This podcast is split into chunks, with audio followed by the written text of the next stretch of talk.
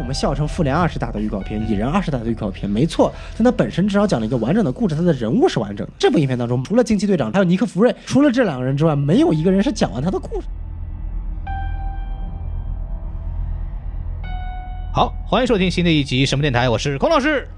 我是西多老师好，西多老师今天又来跨洋跟我们来进行这个互动，是吧？啊，没错，啊、非常的辛苦，非常的辛苦啊。然后今天我们这个两个人啊，就是非常的不容易，我们要录一期节目，大家都非常关注啊，嗯就是我们这个最近上映的《惊奇大妈》。呃这个漫威队长是吧？啊对漫威队长 Marvel。对对对，惊奇大妈呢，我们之前在这个 IMAX 那个节目里也大概说了一个前瞻，然后这次呢，这个上映之后呢，也有很多的人热烈讨论啊，我们决定也录一下这个影评节目的部分。在我们的节目正式开始之前呢，首先给大家先说一下我们的微信公众号 S M S M 二零一六。啊那男那男那男那那零你六。对，所以我们为什么要说呢？是因为喜马拉雅最近跟我们说啊，你们的节目简介里不要有微信公众号，只要的引流啊。虽然我们作为一个跟他们签独家的这么一个这个音频媒体，我们怎么引流都是引流到他们这边，他们也不去思考这个问题，然后就是我们引流，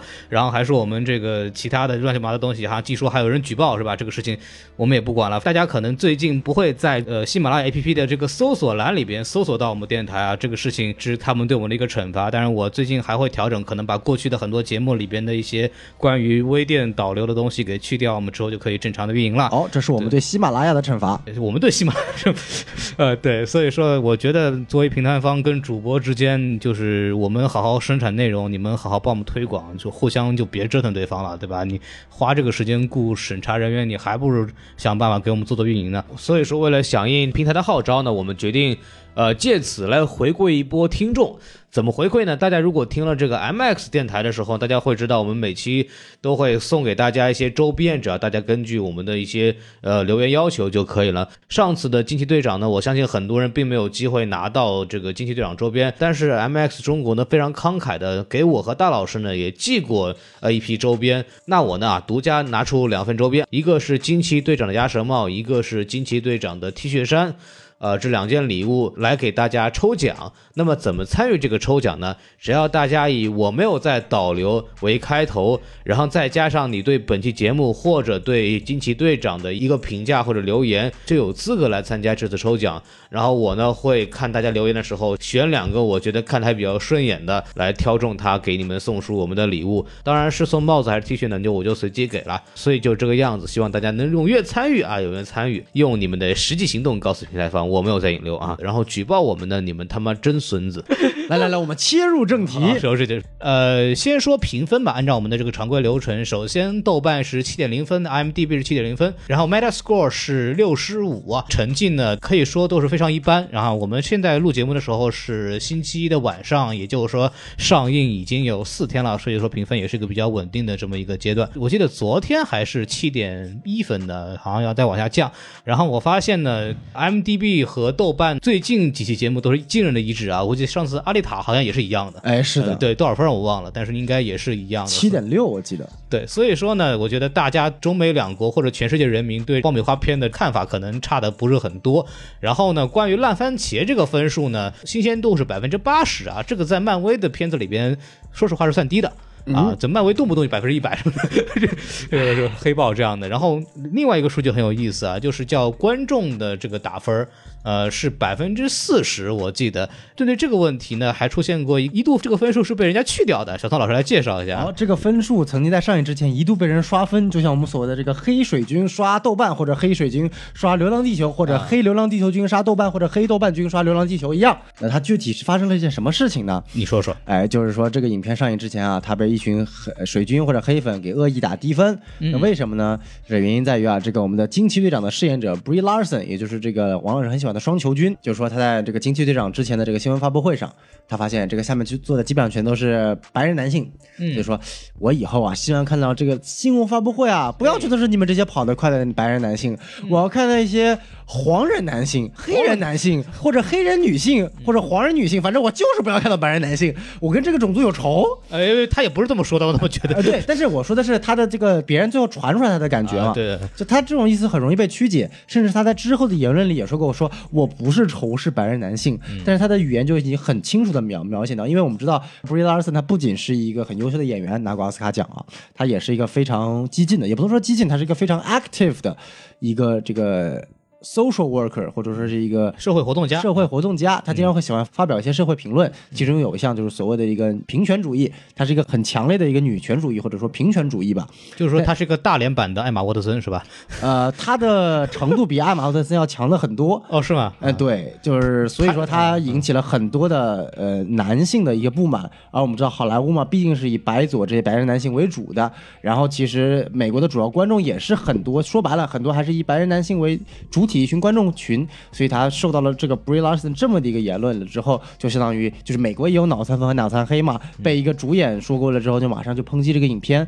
那么我们知道这个烂番茄嘛，就是一区区小评分网站，这个随便给点钱，他就把这个观众评分指示度给消磨掉了。这也可以吗？哎，美其名曰网站改版以后我们要升级系统，哎，说白了就是迪士尼给了一笔钱嘛，国外也可以这么干哈。哎，这个全世界通用嘛，钱谁跟钱过不去啊，对不对？嗯，那当然了，尽管这个影片它有很多的这个评分风波，但是它进一步其实说白了助长了整个影片它这个造势嘛，啊，所以说它的票房也是非常不错的。你给介绍介绍哎，。截至今天，也就是说三月十一号，哎，我周一晚上，国内的票房经济量六点三五亿，嗯粗略也就是一个亿的美元票房嘛。哎，然后呢，在全球市场呢，或者说北美市场呢，它拿下来也是一个非常不错的成绩，拿了一点五三亿美元。然后国外市场拿了三点零二亿，所以说总共加起来全球是四点五五亿的票房，在仅仅的短短的三天时间内。那么这个成绩呢，代表了什么？我们知道，它这个等于说三天内的首周末票房四点五五亿，相当于达到了影史第六的记录，哇，非常高啊。它前面五位是什么呢？赫赫有名的《复联三》，嗯，然后我们知道这个超级爆款的这个《速度与激情八》，哦，哎，然后另外一个国民级这个 IP，呃，《星战七》就是这个《星战：原力觉醒》，嗯，然后以及这个呃《侏罗纪世界》哦，啊、以及这个史诗终章这个《哈利波特与死亡圣器》第二部，啊、嗯都是前五部全都是超级大 IP 啊没错，啊，然后第六就是这个 Captain Marvel 惊奇队长。可以说惊奇队长是非常非常的厉害，他的这个呃首周末的票房甚至超过了这个星战最后的武士星战八，那个星战八是就是四点五亿，惊奇队长是四点五五亿。哇，这已经超过星战了，很可怕。就是哎是在美国来说，星战这个 IP 这几乎就是神一般的存在，不管拍多烂，反正票房很好谁说的？现在美国的新一代的神 IP 出现了，啊黑豹。啊！我们跳过跳过这个话题是吧？啊毕竟人家的那个档次不一样，人家是拿过三个奥斯卡奖的这哎，个电影啊，是是是，对不对还提名最佳影片，对对对，他没有给最佳影片，简直就是黑幕。黑豹嘛，对吧？哎，对对对对，对对 对，黑幕就黑幕吧。OK，那我们把这个票房给说介绍完了以后，我们来呃说一下这个主创，但是主要我们就说一下有一个演员叫安妮特·贝宁，啊因为其他的演员呢，我们之前在给 MX 叫小麦的印前功课专辑里边给他们做了一期惊奇队长的前瞻节目，是呃，绝大部分的演员呢，我们之前我和小宋两个人都已经说过了。然后呢，为什么说一下安妮特·贝宁呢？因为她在这个之前啊，她演的这个角色呢，就是不是很确定啊。哎，直到现在，MX 上面的给的这个消息呢，还是写的是他是演那个最高领袖，哎，呃说白了，他确实演最高领袖嘛。是没错。但是我们看了电影才知道，我的妈，他首先不止演了最高领袖，而且还演了一个人叫马维尔。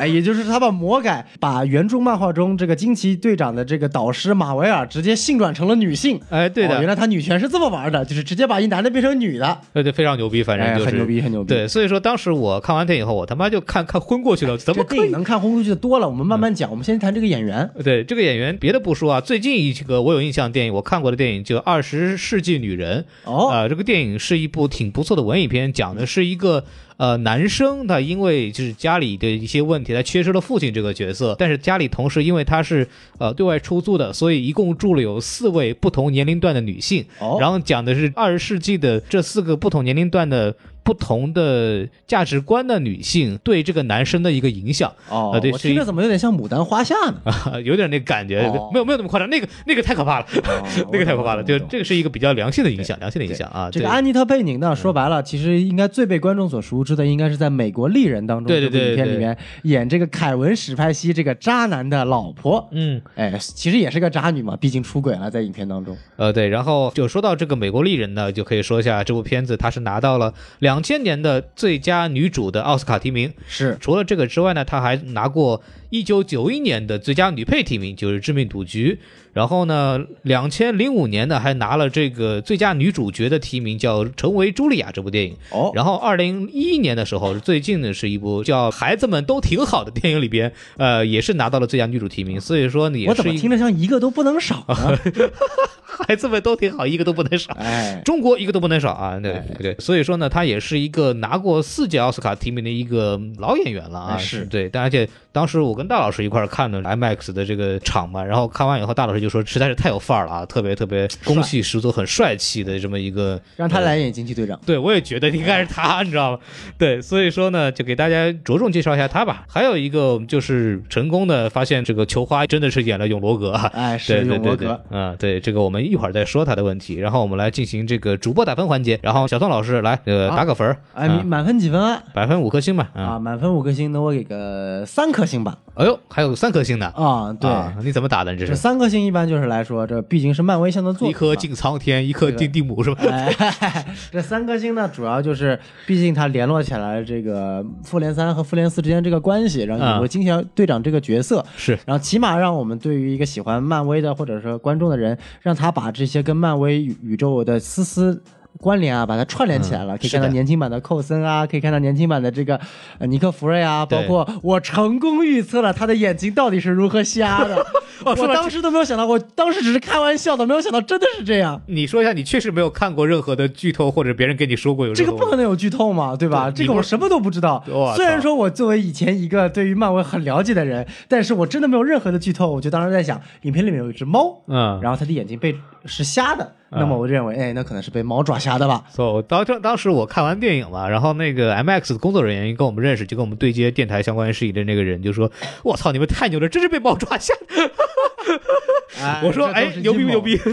哎，我以后每期节目我都埋一个小彩蛋，每次告诉大家下一个阶段漫威要做什么动作。后来但是呢，我没有说完。那你说三颗星我要减星，啊，你要减颗哎，星，这是尤其第一次要减星。嗯我们先减零点五颗星。嗯啊、这部影片这个女主的造型不行啊。啊，呃，我不是说她长得不好，我其实说白了，她长相其实我还觉得 OK 的，立体还是蛮强的，甚至说她的声音，我觉得还蛮好听的。啊，对，啊，都有那带着细细的奶奶娃音啊，这个娃娃音。就是声音和形象确实不太符。对啊，但是她这个影片整体都是蓬头垢面的。嗯我唯一一次满足她的发型是在彩蛋一里面，她最后那一秒钟那个发型是垂下来的那个金长直，我觉得还不错。好像据说是因为时间线不一样，换了发型了。对啊，对嘛，因为他的制服也换了，换上更多金边，更贴近于漫画了。嗯但是整体这个形象我不是特别喜欢，这减了零点五颗星，再减零点五颗星。我去你大爷的！斯克鲁人，你给我洗白成好人了，不好意思，再减零点五颗星。嗯我去你的马维尔，你给我洗成女的了，不好意思啊！现在三颗星减一点五颗星，还有一点五颗星，对不对？嗯我再减零点五颗星。我去你的罗南，原来是这么样客串的，客串两秒钟就嫌害怕逃了。李佩斯一脸懵逼，这次我连舞都没得跳啊！是啊，啊，就现在还有一颗星是吧？我再减零点五颗星、嗯啊！这个裘德洛到底是干什么吃的？最后什么都没打，直接认怂了是吗？没有，裘德洛人家很坚毅的说，有本事不要用超能力呀！啊，那就是不用超能力啊！我没有什么可以给你证明的，我就直接干掉你啊！那再减零零点五颗星，只有啊零点五颗星了那别能再减了吧？啊！最后再减零点五颗星哎，零分尼玛！我期待了半天，寇森这个形象，他总共台词就三句，还不哎，你妈有毒了吧？就是那三句话里边还有两句半，估计都是斯克鲁人说的。假扮的。哎，这太让我难受了。不好意思这影片我有史以来第一次打了零颗星。好，过。小宋老师已经在这个环节里把他的缺点就说完了。我没有，我只说了百分之十。呃，行吧，叫三姐三颗星啊，三姐三颗星，这也是我们台打分的这么一个新的风格了。到我了，我打分是首先我就比较客观，对吧？就是我就给两颗星啊，给两颗星，两颗星呢给它加零点五啊，加零点五加在哪儿呢？就是猫特别可爱，给它加零点五分啊，然后然后再给它加在哪儿呢？加在哪儿？就是加在哎彩蛋特别好啊，对对对，哦，再加零点，你就加到四颗星了。两个零点五分吧，啊啊，就把它加到一个三颗星啊，哦就是这个怎么说呢？就说的公平一点，还是一部完整的漫威的冒险动作片吧，它还是一部完整的电影，所以说呢，三颗星反正也是能给到它的，里边还是不乏一些亮点的啊，这个我们可以现在放到优点上来说，好，那么？小宋老师，你有什么优点要说吗？我们先来说一下优点，我们现在进入了优缺点环节，是吧？呃，优点呢，我这边就迅速。啊呃，这个当然也是有优点啊。首先，呃，我影片有几个地方确实，毕竟是做一部连接的电影嘛，可以看到年轻的寇森、年轻的这个福瑞，嗯有几个瞬间，包括结尾，结尾还是蛮燃的，真正知道我们这个复仇者计划是怎么来的。对然后全部都衔接上，这几个地方我还是蛮喜欢的。嗯，然后另外另外我确实改观了，我确实没有想到过惊奇队长这个一个扮相加上整体一个与影片的一个融合程度还是蛮燃的啊，还是蛮切合的。然后另外还有就是他影片内最后那一段。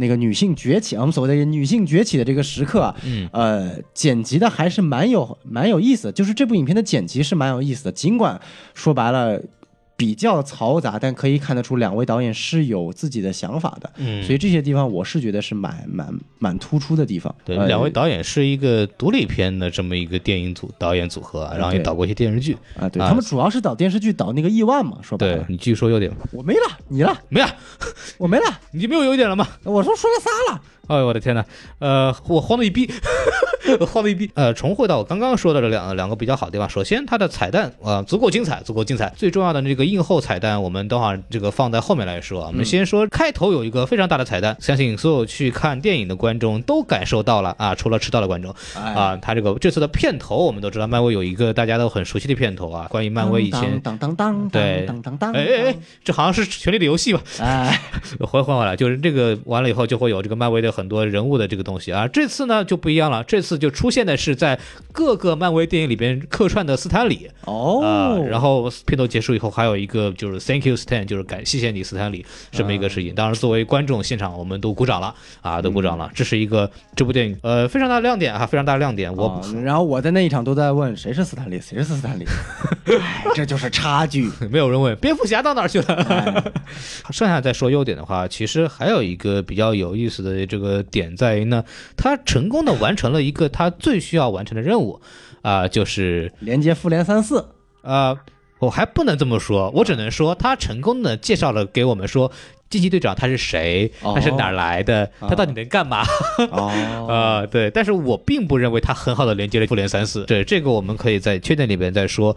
然后再说优点的话，我觉得很有想法，很有想法。为什么说很有想法呢？是这样的，我们在新电影上映之前呢，有很多的这个视频 UP 主也好，包括我们主播也进行了很多次的预测，包括我们在前瞻里面也预测过啊，说它会怎么怎么样，会有什么样的东西。然后我们惊奇的发现，漫威倾听了我们的声音啊，嗯故意的把我们预测的点全部改掉了。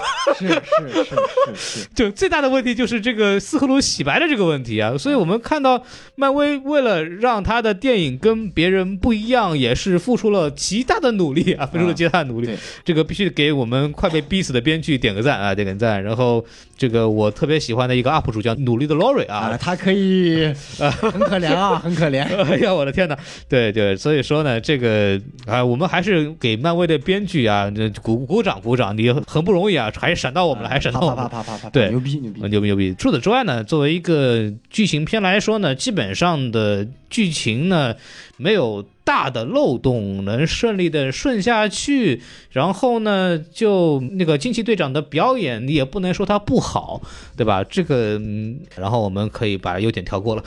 我我觉得说不出来优点了是吧？对对再扯扯不出来了吧到说不出来我了，啊，哎你，还有优点吗？没有，我们来说说缺点。哎，好，你说吧。哎，其实我觉得第一点缺点啊，就是最关键的，就是你纵观漫威全剧，我觉得漫威现在最大的一个问题在于，它已经越来越趋向于一个电视电影的范畴了，甚至我觉得，都已经堕落至此了吗？已经电视电影了。，对，就是我觉得就是。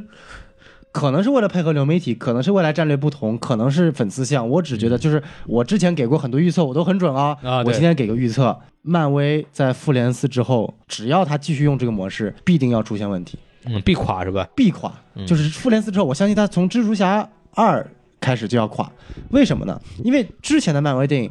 尽管它有很多连接性元素，但它至少讲了一个完整的故事，它里面的人物是完整的。你不说有人物弧，它至少人物每个人物是完整的，该死的死，该活的活，该结束的结束，该解决的问题解决问题。我们回看这部影片，它为了连接和其他电影宇宙的一些关联，出了什么人物啊？寇森探员，哎，他在这个影片中起了什么作用？没有任何作用，他唯一的作用就是告诉粉丝说，哎，他回来了，嗯哎，致个敬。罗南有什么作用啊？从影片一开始，我甚至觉得说这部影片最后会不会，因为我觉得总觉得这个裘德罗演的蛮弱的，会不会最后是打罗南？哎，结果你看，罗南烘托了半天，说对永罗格说你干不了，我来干啊！然后结果最后他他来了，然后被惊奇队长吓走了。你看，作为一个如果没有看过漫威电影来说，这个人物出现在这部电影当中有什么意义？没有任何的意义。然后我们再去看裘德洛演的这个永罗格啊，他出现个什么问题？我记得这个裘德洛在以前的访问中说过，他第一次进入漫威这个整个体系的时候是有一点点生疏的。对然后他就问小罗伯特·唐尼，他的他在这个大侦探福尔摩斯里面，也就是这个演福尔摩斯的这个小罗伯特·唐尼，也就是钢铁侠的饰演者，呃，讨教过经验。钢铁侠就这么跟他说：说你呢要知道，漫威是一个很大的体系，它有非常非常多的故事，非常非常大的世界观。你呢不要过多的纠结在于你这一部戏这个演员的阐阐述，对只要跟着制片人的意思走就行了。只要跟着党走，对吧啊？对，嗯，当时凯文费奇的光芒照耀大地，照耀着往前进，对吧？？哎，我们的凯文飞机，当时这句话我没理解，对，现在我理解了，原来是裘德洛在暗暗的诉说，说这他妈是什么剧本？我这个演员到底干了什么？我这个角色是什么东西？你们仔细看裘裘德洛演的这个永国格啊，他跟惊奇队长到底是什么关系？什么关系？你看，尽管嗯，他用他的血救了惊奇队长，对他们是一个亦师亦友的关系，甚至说有这么一点点小暧昧。嗯甚至影片一开始说这个裘德洛他这个演的这个永罗格，他看到至高智慧的时候，戏称说可能就是惊奇队长自己了。嗯，然后呢，但是你看到了影片中段。为了凸显出斯库鲁人是好人，斯克里人是坏人，直接把永罗格这个身份的复杂度直接降为零，直接说好，你发现了你的身份，我所有的虚伪都给你解除了，我现在就是你的敌人。这个瞬间就把这个影片降了一个档次，就是瞬间你让这两个人的复杂程度就没有任何好看性了，两个人的羁绊，两个人的关联，两个人这种亦正亦邪、亦亦分离又亦结合的一种心态完全就不一样了。你想想看，你的身体里流的是对方的血啊，但是他又是一个敌人，这中间多好的剧情设置，他就完全浪费了。最后用一个非常简单粗暴的一个象征性女权，说我什么都不用对你证明就结束了，这是一个太过于命题式的结尾了。就是怎么说呢？他就是喊口号喊了一句嘛，对，就是好像这个人的存在只是为了逼你喊出最后一句话，说啊我不欠你什么的，然后我不用向你证明。但问题是你确实欠了他什么的。两个人物啊，就本应该没有那么简单，他有很多的戏可以去做。在漫画当中，其实永乐哥这个角色也是就塑造惊奇队长的一个非常重要的一个人物。对，但是在这个电影里边呢，其实他没有。真是没有什么起到作用，除了逼着惊奇队长说喊出了这句话，是因为他在口头上表达说：“我需要你向我证明你没有超能力，你要打赢我，对吧？”就只是为了呃回应你这句话，还让他喊出口号之外，这个人真的一点用都没有。对，这是这么一个事情。所以说，你看这个影片当中关键的几个元素，嗯永罗格没用的，呃，这个寇森、罗南。还有那个黑人演的那个克里人，那个小兵也是那个罗南在《银河护卫队》里面的手下，跟星爵一开始在影片开始阶段对抗的这个，说白了都是为了一种所谓的致敬。当你漫威越来越到后面，全部都是以致敬的目的来吸引粉丝的话，你影片的质量就大打折扣了。这个在以往的任何一部漫威电影里面都没有出现过。它有致敬粉丝的因素，但它绝对不会影响你的剧情，甚至到复联三它都没有影响你的剧情。但是在这一部《惊奇队长》里面，你可以清楚的发现，要么就是编剧这边故事不知道怎么编了，要么就是漫威开始偷懒了，他觉得用这种元素可以吸引粉丝。确实你也吸引到了，但是它是不是一个长久之策，这个是没有办法确定的，甚至我觉得是马上就会被消费的一干二净。观众被骗了几次以后，他就知道你开始糊弄我了。而且你去看这个影片中其他的几个角色啊、一般来说，每一次你漫威一个独立电影出来了，一个独立英雄电影出来的时候，你总归得有几个鲜明的角色吧？是你去看这部影片当中，除了惊奇队长，有几个鲜明的角色。第二主角是尼克弗瑞，一个出现了无数的角色在漫威电影宇宙里面。然后这个 Talos，这个说白了这个洗白的大反派。我觉得没有任何的一个鲜明度吧。首先，你角色设计的这个斯库鲁人形象跟其他斯库鲁人长得也差不多。其次，你让一个门德尔森这么一个演反派演的有这么有魅力的人，你给我来演一个。最后洗白的人，然后结果他的戏份还不多，全都是以特效妆化成斯库鲁人的形象出现的更多。嗯，他最后都没有做到任何的意义。然后我们再去看其他的，还有一个这个黑人的闺蜜形象啊。对对对，这个说白了，就我们当然知道，这个黑人闺蜜形象在这个漫画当中其实是一个非常有重要地位的角色。嗯，对，这个女人她有个女儿，刚刚大家在店里也看到了，就是帮这个惊奇队长化换装的这个啊，就后来对对惊奇队长后来为什么是这个颜色，主要是他这个小姑娘。他最大的贡献是逼着他妈去送死啊，他妈说我不去，他说你去啊。你去啊！你飞上天打外星人去，你死不死跟我没关系，你实现梦想就可以了。你去了，你就是英雄。你就是你要实现女性独立自强，女性就不能在家里待着看电影、看电视，你就得上天打怪兽。你死了我都无所谓，你是我妈我都无所谓。他妈就没说一句说你以后你是超级英雄，我他妈又不是。对 对，他这个女儿在这个漫画里边叫莫妮卡拉姆博嘛，这个女孩是第二代，就漫画里边是第二代惊奇队长，然后呃主要是跟复联一块活动的。然后呢，她同时呢在卸任惊奇队长这个。名字之后呢，就成为了另外一个英雄，叫光谱啊，这也是在漫画里边呢，也属于惊奇队长的好闺蜜啊，靠谱是吧？对，特别光谱哦，光谱。啊，我就想啥英雄要靠谱，反正也特别靠谱啊，黑人都是很靠谱的，是是是是，对对对，就反正就是刚刚小宋聊了两个人，反正都是觉得应该跟惊奇队长有很多情感羁绊的人，其实都没有在剧情上起到什么真正的作用。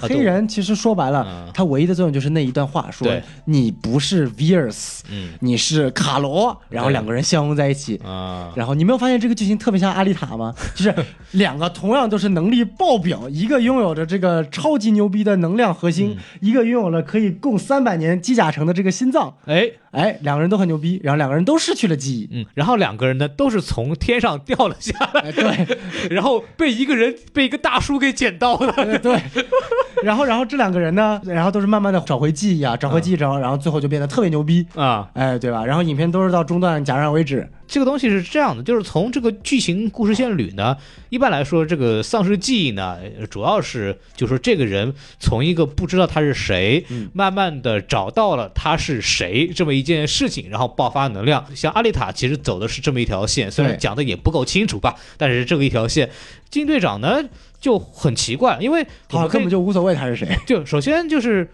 呃，他是谁？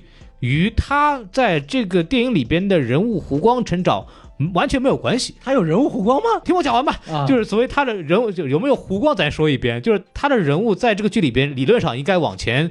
有发展嘛？啊，他比如说最后还有个双星爆发，对吧？这个什么什么叫双星？我们一会儿再说。那个有爆发，那他的力量总有一个点吧？那么根据这个逻辑走向呢，他不断的闪回，然后怎么样？应该就知道啊，说他找到自己以后，他就爆发了。但是爆发的原因，他也不是因为这个问题，他爆发原因是因为他说我终于不用向你证明我不用超能力可以打你了，或者说我终于知道我不用向任何人去证明这个东西了。那他的闪回和他的人物成长其实是有点脱节的，这个是让我们觉得这个剧情。其实是最大的一个问题。他闪回其实表现的还是不错的，能展现出来一个女生，呃，在很多的质疑当中，不断的一次跌倒，一次次爬起来，更高、更强、更快嘛。对，他这个主题展现的很好。但是你展现完了这个主题，觉醒了之后，跟你说我展现的这一切，只是为了告诉你，我不需要你的证，我不需要向你证明任何东西，就突然又缩小了，又狭窄了，就感觉你，你要是这样就觉醒了，那你别觉醒了。那就是说。呃，确实是有永罗格跟他的这么一个一直在从开头一个说到结尾嘛。对。但是他两这两个人因为实在是没有太多的交集，对。除了开头和结尾之外，那么这两句话的对话呢，也是分别在开头和结尾说出来的。中间这一段，除了。不断的闪回，闪回是没有故事情节的，它是不会推动人物的，它就是一片段出来。除此之外，没有再跟这个所谓我要我不需要向别人证明我自己这个结论有任何的关系。对，中间的跟尼克弗瑞在一起的这个所谓公路片打斯克鲁人或者打克里人，跟这些事情都没有关系。他的人物的冒险跟这个他找到自己其实也没有任何关系，这就造成了这个在编剧上一个非常大的这么一个脱节，这是这个电影它从剧本上最大最大的问题。呃，我我其实觉得永罗哥挺可怜的，他从一开始教导的是，嗯。你要跟我打架的时候不要不要愤怒，不要焦躁，这是其实一个很正确的东西吧。嗯。然后你我们徒手打架练的是你的格斗技巧，你不要用超能力，这不就是超人和蝙蝠侠打架的时候跟超人说的是，我就跟你比我们的技巧，你不要用蛮力，这是一个很正常的事情。啊可是到了结尾的时候，他就用蛮力了，就就急躁了，还有还标榜说我急躁，我蛮力没什么，我不我只是不要向你证明任何东西，就是很奇怪的逻辑，你知道吗？这这要是什么犹大大师都疯了，知道吗？呃 对啊，因为他说 你把光剑扔过去，傻逼在哪？你他妈。你你导向黑暗原理，你知道吗？你啊，你直接倒向黑暗原理了，你跟让灭霸去混吧。这里混淆了一个问题，就是说不是说男性给你的建议他就是错的，对啊，男性的建议也不是说他想让你证明给他什么东西，他只是说这样做可能会，他站在一个导师的身份在告诉你说你要镇静，你要冷静，要学会训练自己的这个呃体术。对。就是就是说，我说我告诉你一个可能我认为的这么一个判断或者方法给你，你没有必要说你不要替我做决定这种事情，就就没劲，你知道吗？啊这就算这个反派他本身是就是他是坏人嘛，嗯他可能做的一切都是为了利用他，然后让他的所有的能力去最后能转到他身上，就可能有这个含义嘛。对但是你你不能说这些建议的本身是他为了让他证明什么东西，他本身也不是想让他证明什么东西，他只是要你的能力而已啊。感觉这部片子确实是为了女权这个主题呢下了很多功夫，对然后喊了很多口号，然后整个刚刚也说了，就是我们好像就是我们女人不需要向你们男人证明什么东西，很励志。当然这个主题是完全没有问题的，但你。这个不是建立在把男人变变成一个傻逼，或者说我不听你的我就证明什么了，这这这部影片是明显的一部女权主义电影，对但不是一部平权主义电影，或者说它不是一部女性主义电影。当然了，你不能说它是错，因为你在这个年代，你需要有这种强有力的，甚至说过于强有力的模式来打破这种僵局。惊奇队长在七十年代，他之所以从一个所谓女性的配角被拯救对象变成什么惊奇女士，一开始是这个角色，也是因为在七十年代有一个我们平权运动的这么一个崛起，女性的地位提高，它确实有这个象征，所以你电影表达这个主题一点问题都没有。对，但是你方式方法 对吧？还是这个问题，方式方法，我你这东西编剧都不能硬编对吧？改编不是胡编对吧？改编不是乱编，对，不是，对你不能不能瞎搞啊！而且这部影片我们可以看出来，就是他所塑造的惊奇队长是一个糙汉子的形象。。对对对，但是我们知道，就是一方面你谈原著，嗯原著的惊奇队长他不是糙汉子，他是个英姿飒爽的女汉子，呃，我补充一下，啊。就是原著的惊奇队长是蛮彪的，啊是蛮彪的，是蛮彪的，他就是会会鲁莽，会做出什么大就脑筋搭错的这个举动啊对。但是他不是这样子的，对他不是这样乱发脾气，你不是对方跟你大吼，你也跟着啊大吼，然后不是这种就到处使蛮力，然后不是这种到处你什么建议都不听，最后飙一句我不用向你证明什么，这不是一个正确的你所谓的英姿飒爽的这个真正的一个女独立强人的形象。嗯对吧？然后还有很多人，就是我们拿神奇女侠跟她一比，甚至对有人说，哎，这个这个神奇女侠穿着暴露啊，然后这个是物化女性，啊惊奇队长包裹的严实，这个才叫真正的女女性精神。对那这这对我来说都是一些胡扯。嗯，这个你就是因为当你过多去注意她女性身上该穿多少少穿多少，这才是你是真正的对歧视嘛，女对对性的东西。。那女性身材很好，愿意展示自己，那为什么不好呢？对我这是她的优点嘛，这是女性优点的一部分嘛，对对吧？那你这个东西就有点那个什么了，对吧？对于女性方面，我们不谈多了，就是发表一些我自己的看法。嗯，然后另外在剧作层面呢，我不得不说的一点就是关于这个斯库鲁人的一个塑造，哦，因为确实我们可以再仔细回顾，他前面确实有埋下伏笔，可以看到他一开始就不想把斯库鲁人打造成反派这种形象。嗯，你看他他斯库鲁人从来都没有。就是太过于主动的去攻击对别别人对，然后前面都是会有一些稍微一些紧张的状态，包括那个 Taylor 看到他的同胞死了，都说：“哎呀，兄弟安息吧，我会继续完成你的使命的。”感觉好像也挺也挺那个对种族忠忠诚的这种感觉。最大的亮点是什么呢？就是他大家都印象很深，他变成老太太那个、那个在地铁上嘛，但是他在变成老太太之前是先看到不下车的，先让开，说您先下车，我上车了。我的妈呀！五讲四美啊，八荣八耻啊，七不规范啊，同志们，是啊，这个斯库鲁人必须是正派啊！这这必须是党员啊，这个事情。哎呀，这个党中央光所以你看这个克里人啊，嗯还暴打老年人，什么玩意儿啊？对不对？克里人是真的反派，这也是在反派。当然了，就是其实我到后面，当时接受他的第一层反套路的时候，嗯我我还好。因为我想就不会这么结束了吧？啊。应该最后我觉得是他会再反一次套路，啊。就斯库鲁人假装自己是，就是说白了，在原著里克里人也不是好人，斯库鲁人也不是好人，两个都不是善茬，两个都是外星帝国搞军备竞赛，对。然后最后波及到了地球，没错。就两个人都不是善茬。然后这部影片好，一开始我们觉得克里是好的，呃，斯库鲁是坏的，但其实看过《银河护卫》的人都知道克里也是坏的。嗯，然后呢，哦，第一重反转，克里人是坏的，斯库鲁人是好的。然后我本来以为真正的女性主义是让她，就像在神奇女女侠里面，我们啊能够看到，呃，她一开始觉得，呃，这边是好的，那边是坏的，后来发现就是世界上不分好坏，你是需要去教化的。我本所以，我以为是惊奇队长得到了一个成长，就是说他发现最后斯库鲁人也不是好的，嗯，而是这个就是战争就是残酷的，没有所谓的好的一方。但结果呢，好了，圣母婊了。编剧作死了，从头到尾斯库鲁人就变成好的了，他没有任何的一个背景知识，就说啊，我们就是呃这些小小种族被被这个克里人打压，然后要逃，然后还渲染一下母子情，嗯这个这个夫妻情，就我觉得很奇怪。而且说白了，最可气的一点是，影片在最后其实埋下了斯库鲁人会反派的伏笔。啊，你有没有发现，就是那个 Talos 反派的儿子，对，他那个 Talos 不是在杀人的时候让他把儿子把这个脸蒙住嘛？是结果杀了之后，他儿子一下没蒙住脸，看到了尸体，结果还盯了两秒钟，感觉很感兴趣。啊，你可以感觉到说，哎，可能未来还是有可能会拍《命运入侵》的，但可能就是等到下一代，因为你想，正好这个时间点发生的是大概在九十年代嘛，九十年代、二十年嘛，二十年之后，这个可能泰勒斯死了，他的儿子成为了下一代的领袖，然后他的儿子变得很嗜血，然后要向克里人复仇，然后也想统治宇宙，这都是有可能的。啊有可能的，这个会，但是可以看到影片中埋下这么一个伏笔，但这又是存在问题了，就是说你还是牺牲本部电影的剧评的情况下，再去去诠释后面的字。就是一个大的预告片儿的那个拍法，对，甚至以前我们笑称《复联二》是大的预告片，《蚁人二》是大的预告片，没错，但它本身至少讲了一个完整的故事，它的人物是完整的。对但是这部影片当中没有，除了惊奇队长之外，没有个人物是讲完他的故事了。哦，好吧，还有尼克弗瑞，嗯，除了这两个人之外，没有一个人是讲完他的故事了。惊奇队长也就是勉强讲完了，就中间这个我们刚刚讲的，就王老师最喜欢的人物弧光啊，哎人物可以说是嗯没有什么弧光在就那。我们今天就不看人物弧光了，因为一般的超级英雄电影都没有人物弧光，但至少他讲完了一个人他的一个故事。对，所以说惊奇队长这个人物的这个人物塑造其实是出现一些问题的。那么提到这个人物塑造啊，先给大家明确一个概念，就是我们在电影里边怎么去塑造一个人物。按照这个编剧的套路呢，这个人呢，首先要在这个片子的开头呢，要有一个人物谎言。那么一部电影如何完成一个人物的塑造呢？就是在通过故事情节来让这个主角一步一步的打破这个谎言，实现新生，来完成最后的高潮，打败敌人这么一个事儿。呃，比方说拿漫威的一部片子叫《雷神》，那么雷神这个人物谎言是什么呢？就是我通过蛮力，我可以拥有一切，我可以成为一个王。在片子的结尾，他意识到了他想成为一个英雄，他光有蛮力是不够的，那么他就打破了他自己一开始的这么一个人物谎言，这叫完成那么一个人物塑造，这是一部正常的电影需要完成的。那么我们回到惊奇队长，惊奇队长这个人，我们我们看到这个人好像。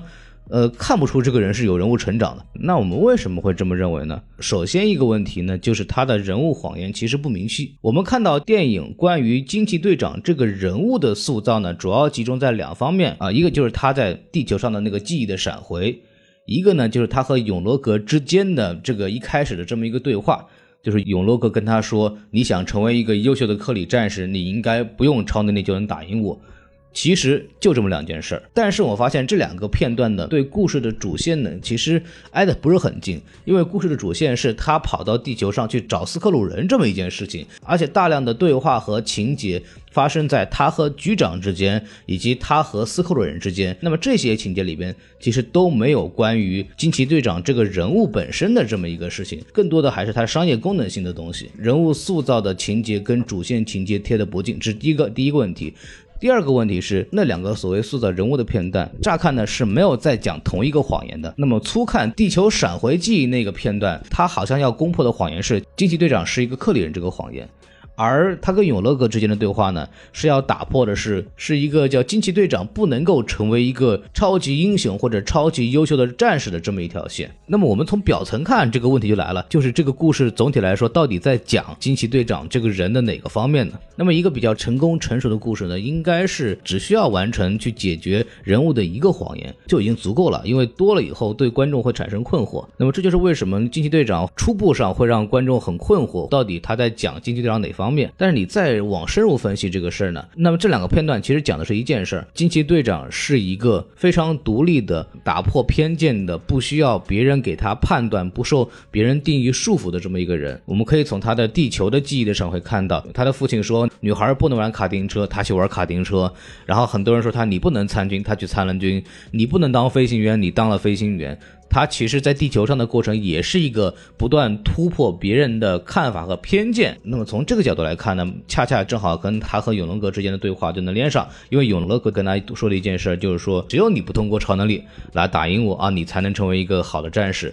所以惊奇队长最后的爆发，就是因为他通过和闺蜜的聊天，找到了自己的记忆，认识到自己本来到底是一个什么样的人，然后就跟永乐阁说：“我其实是一个那样的人，我本来就是一个不会受到束缚，不会在乎他人。”平安的人，那你的那些说法不再会困扰我。那我找到了自己来爆发。那么他去地球找到自己的回忆，找到自己这条线，怎么成为一个伟大的英雄或者战士这条线。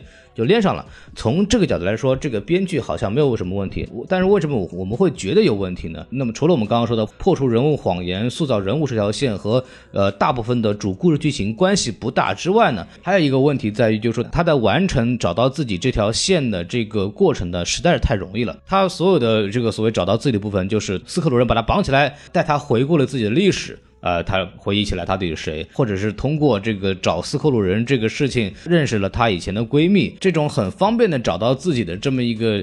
故事线呢，就会让观众很难意识到这个人物的成长。从观感上来讲，就会让观众觉得，要不就是觉得这个人物的变化其实很莫名其妙啊。那么突然什么一喊你就不受束缚了，或者就会觉得这个人物好像没怎么变化过，感觉这个人物根本就没有立起来。所以说这部电影的人物失败呢，确实是因为他在编剧上犯了一些错误来造成的。好的剧本，这个人物能够立起来的剧本，一定是人物在寻找自我成长、打破他人物谎言的这么一个过程，一定是和他的主线的。剧情和他的故事发生的起因是紧紧相连的。比方说，《雷神一》其实就是这么一个故事，非常的简单明晰。他的父亲因为觉得他只懂力量，所以把他下放到民间，让他去理解到这个问题的严重性。那么，当他终于意识到自己除了力量之外还有别的东西的时候，那么他就成功的拿回了雷神之锤，然后来完成了自己的救赎。这条故事线就非常的明晰。那么，雷神的这个人物呢，也很快的立了起来。这个故事传递的信息就非常的准确。除此之外，剩下的角色就更是功能性角色了，特别是刚刚像提到这个小宋提到这个斯特鲁人的问题，他这个东西最大的问题就是说，你反转就反转了，反转完之后呢，嗯，反他这个人物对故事有什么帮助吗？就没帮助了，没有帮累赘了，就是跟着一起逃了。还是那个问题，就是这个整个故事感觉就是漫威写好了一个剧本。然后看网上的 B 站，然 后操，看到 Laurie 的评论，发现哎呀，好重啊！对，赶快改剧本。对对，看 Laurie 看到什么什么电台什么，听完以后，我操他妈的，我们不能像他们写的一样，我们愣改，就不能让他们猜着，猜着改成好人，就猜着我们就是输了。然后改成现在这个样子，因为我不相信漫威的编剧真的是这个水平的，因为漫威，我不相信以凯文·费奇这样资深漫画迷的身份会把斯库鲁人。真的就这么洗白成弱小的一方？这而且说实话，漫威二十一部电影了，可以说几乎百分之九十以上的电影的呃水平是在水准之上的，它的编剧是基本上是都是 OK 的。这这部电影的编剧。存在了太多的根本性错误了，这个我觉得它一定不是就是一开始的方案，我觉得，呃，这个具体是什么样我们不清楚嘛？对，这个我们推测看到，对这部影片找了俩啥导演，俩电视剧导演过来拍，可以看到漫威现在完全就是把一个电影来电视剧系列化，这样好不好？也好，其实也不好，所以我个人觉得。当然了，我之后也希望没能被打脸。嗯，我个人觉得复联四之后，漫威会走一个非常大的下滑路。嗯，然后我们除了这个，我来再说一些一些具体的这么一个问题啊。嗯，呃，惊奇队长的人设这个问题，刚刚也讲过了，就稍微谈一下布瑞拉尔森这个事情。咱们不能说布瑞拉尔森为这个角色他很努力，然后他也健身，大家也看到了，我们之前也说过，确实身材参加首映礼的时候，一个背影照片刷遍网络，从背后看身材真的很好，看出就确实是很努力了。但是首先，他的人物形象确实跟漫画里的差的比较远。他毕竟还是一个基于漫画的这么一个作品。我什么再女权再怎么样，我们作为一个呃喜欢漫画的或者喜欢这个文化的人，我们仍然可以说他不贴近于我们过往看到的这个金星队长的形象。我们这么说他不符合完全没有问题。你让我选的话，艾米丽·布朗特这样的女演员，艾米·布朗特应该是属于最最最最接近、最接近的，因为那种英姿飒爽，英姿飒爽，然后确实也漂亮，然后这个她所谓气场又强大。像这个布瑞拉尔森这个人真的是没有任何气场。咱不是说就很多人说啊，我们不喜欢他就是不尊重多元审美。什么叫多元审美？多元审美的意义就是我尊重其他人会喜欢这个形象。而不是说我作为一个个人必须得喜欢所有的各种类型的，都能说它是美的。嗯，先要搞明白这个问题，我们再来谈我们应不应该有多元审美这个问题。我们尊重每个人有他自己觉得美的形象，这是为什么我们会出现。呃，黑人的蜘蛛侠，黑人的黑豹，我们会有猎鹰这样的，他就是为了满足说我们有我们有黑人群体，他们希望有他们肤色的英雄。就打个比方吧，我尊重孔老师认为自己是有头发的，但是我对我自己来说，我知道孔老师是没有头发的，对，这就是不同。我尊重他认为自己自觉得有头发，尽管他可能真的没头发，但我尊重他。但别人还说的话，他不能骂小宋说他没有多元审美。哎，对，对，这就没有没有没有意思了。那是是，我只是尊重你有其他的看法，但是我自己的审美你不能强加给我说你。必须得喜欢那个，否则你道德就有问题。这这这就扯淡了。我觉得这个一定要把它说清楚的。那我就说结论，我就认为那个 Brie Larson 确实不适合这个角色啊。就反正我觉得可能还还适合凑合。那黄老师是觉得不适合。我我是觉得真的不合适，明显有更好的选。哎，没事咱们有爱德华诺顿作为先前例子嘛。爱德华诺顿说实话，他挺符合漫画里边的那个博士的形象。毕竟牌太大。呃，对，但是这是另外一回事情了。除了这个人物形象不太沾边之外，妆容啊，他这个所谓发型呢，他也是怎么难看怎么弄。怎么难看怎么拍，对各种什么挤的一张大脸流血的那个大表情，都现在已经成各种什么表情包了，你知道吗？确实是不美。哎，我也就不多说了。这个确实作为一个呃漫画电影来说，它没有做到基本的就是满足人类幻想的这个一个要求吧。我觉得这是这也是因为我们为什么我们看会看漫画电影的一个很重要的原因。我觉得这个在就你的意思就是说，它没有满足漫画粉的一帮需求。对它的视觉上没有做到，因为我们。英雄形象嘛，我们都希望他是超越一般人类的存在，他会某种程度上他是我们会敬仰的这么一个对象。包括从外形上、气质上来说，我觉得布瑞拉森是是没有做到这个东西的。这个反正有一说一，就是这个样子。当然，这个里边还有编剧的问题。我觉得布瑞拉森包括 Samuel Jackson 这么好的演员。其实，在对白上，在情节上没有给他们足够的发挥空间，啊，这个是编剧问题。我们刚刚讲过了。包括福瑞这个角色，我也觉得很奇怪，就是他在这部影片当中承担了太多的一个搞笑角色了。对他，他变成一个笑料了。他是个带话的，就，你知道，就是他没有瞎掉一只眼睛之后的这种沉稳睿智。纵览大局，尽管你可以说那是年轻时候的他，但是年轻时候的他至少得有之后时候他的一点影子吧。你不能因为啊他严肃睿智纵观大局，是因为他被猫抓了眼睛之后才看清了事实。呃，不要相信猫，不要相信猫。因为在《美队二》里面他是这么说的：上次当我相信别人的时候，我失去了一只眼睛。看完《惊奇队长》，你他妈到底相信谁了？我相信了我自己，我 真的撸猫啊，撸猫需谨慎啊。对，就这这个东西有很多争议了，但是我可以解释的是什么呢？就可能 Nick Fury 这种人一看就是要面子的，你知道吧？他可能就是说，我估计他跟每个人的说法都不一样啊。对对对，就就是就觉得可能就是不想。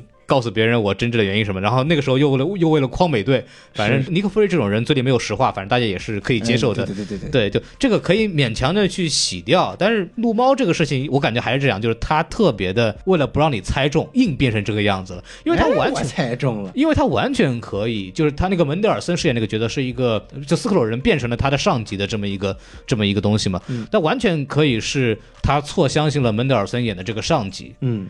因为他上级他已经变成斯库勒人，然后他的眼睛瞎掉了。对，那这就可以跟这个电影后面的这个设置就给你玩，他就给你反套路。但他就是给你为了反套路而反，硬掰，你知道吗？就这个事情就对后续其实没有什么太多的帮助。然后我就突然想到了一个很很细思极恐的问题啊，你说，就是你想想看啊，就是首先在这部影片当中的一个细节，就是斯库鲁人被洗白了啊，也就是说这个泰勒斯是好人，对吧？他其实没有太大的杀心，嗯，对吧？那我们看啊，这个斯库鲁人是不是假扮成了尼克弗瑞的上校？对啊，然后结果被发现了，嗯，就说明。那原来的上校跑哪去了呢？是不是被特洛斯杀了呢？不知道，对吧？你看他假扮了上校，像假扮了这么多天，直到他恢复了之后，他好像都没有把他原来的上校给带回来，也就是说他把原来的上校给杀了。那既然他把原来的上校给杀了，说明他也是一个有杀心的坏人。嗯，那这个影片根本就没有去讨论到，甚至我当时以为觉得这个可能就是到时候会说明这个泰勒斯是反派的这么一个到了最后一幕的关系结尾，结果就没有说。哦，只能说我们请看下集是吧？就是我当时在想，我操，原来那个他的上级去哪儿了？去哪儿了？去哪儿了？去哪儿了？结果影片就说不告诉你，我们都被凯文费奇给玩了，我觉得。对啊，因为你想想看，在影片最后在家里论坛那个谈话的时候，那个 Talos 还打趣的说：“要么我一直当你的上级吧。嗯这句话听得很细思极恐，你知道吗？你原来的上级去哪儿了？这个人物没有交代哦，这到底是剧情的漏洞呢，还是为了之后更大的一步棋啊？对啊，敬请期待。真的很害怕，你知道吗？你这么一说，我感觉又有期待了。对啊，对对，然后说回到缺点，还没说完啊，就还有一个大的问题就是什么呢？就是这个动作戏啊，就开开玩笑吧，开玩笑吧，就是你布瑞拉森，你你每天练四五个小时，练出来这个一身的这么一个肌肉，他的动作在哪儿呢？动作在哪儿呢？看不出来，就是你看看都是发光波，你你看看美队二是吧？你看看，哪怕钢铁侠在在那个美队三里面也有很好的动作戏，这个 Brie Larson 在里边真的没有给我们任何有印象的动作戏，全是动感光波、动感光波、动感光波、动感光波乘以三百六十五，对吧？你没法打了。啊，你阿丽塔人家也是一个主角跟配角悬那个实力悬殊这么大的一个事，但是阿丽塔打的多好看，对啊，阿丽塔那在那个武术没有办法说真的好看，对在动作戏上面花了多大功夫？人家毕竟咏咏春嘛，那你 Brie Larson，你除了后面炸飞机那一段最牛逼，什么炸飞机，那就是《三体》里面的水双星状态的那个队长嘛，那是很牛逼。但是那一段在预告片里边有一个完整的展示啊，，对，就直接预告片已经给你体现了，没有什么好多的东就西全片最好看的动作戏是在预告片里边。这好像这个上一部电影这么拍的，好像是《自杀小队》哦。对的。那么你做一部超级英雄电影，在这一块做的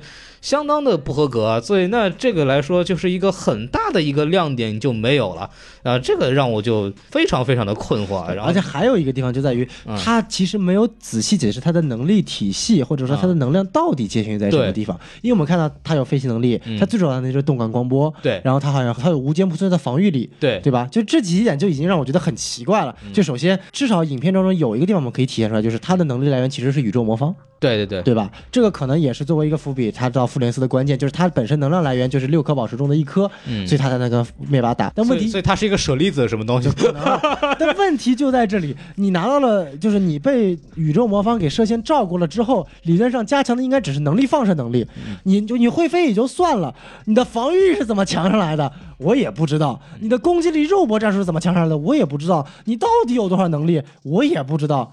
就感觉他没有任何能力的体现，他最多就是一个能量光波，biu biu biu biu biu biu biu，就是给你展现出来了。但但怎么说没有？你像阿丽塔，他告诉你说我的心脏是由反物质东西给驱动的，他是要有这么一个设定给告诉你。然后可以可以，它的电力足够驱动一个钢铁城三百斤，我们说哦，它动力马达可以支撑它整个身体。然后它那个火莲的衣服是纳米结构塑造的，所以有很强的坚韧性和和可塑造性，这些他都告诉你了。那布里拉森啥都不知道，对，在呃漫画里边，我们知道这个 Brie Larson 他的这个能力呢，就是就所谓吸收并且释放能量，对，然然后这些能量能帮助他更好的所所谓的就治愈自己的受伤的身体也好，然后会只要足够吸收足够的能量，就可以变成超级赛亚人形态，就是双星嘛，然后就可以释放更强的能量，而且是可以吸收各种形式的能量，对所以他就能力会非常强，呃，他有这个这些体系，但这部电影里面其实没有过多的解释了，而且关键更可怕的是，他这个能力应该是被能量宝石给对攻给释放之后了。他他妈宇宙魔方是空间宝石啊！你想想看，上一个被空间宝石碰过的人叫红骷髅，哎他被锁在了一颗星球上。红，你说多惨！同样被宇宙魔方照射，一个变成惊奇队长，一个变成红骷髅，锁在了一个星球上，这他妈谁抵得住啊？问题在哪知道吗？红骷髅是个男人，有道理，有道理。对对，这她是个女的，你看，哎，对吧？这个就关键影片当中，你可以解释说，这个斯库鲁人或者克里人想通过这个圆周宇宙魔方，他说这个叫光速飞行嘛，说白了，光速就是瞬时瞬间到另外一个地点，这符合空间魔方的描述。你你玩的是空间嘛？对，但是你说 Brie Larson 这个能量跟空间有个毛关系？这他妈是能量，这是 energy 啊！能量宝石是那颗紫色的，是银护一里面那颗宝石的能量啊！说到银护一，那个紫色宝石，罗兰又说不能跳舞，不能对哦，我懂了，他就是看到了 Brie Larson 这个能量，说，哎，这个东西我喜欢，但它好像不是这个能量啊，啊我们去找一个真正的能量宝石。哎呦，那就后来全部连上了。悲剧喽！对对对对，所以你觉得就是，你看设定他也说不通，剧情他也说不通，这部影片到底是来干啥的？他为了女权嘛，为了女权嘛。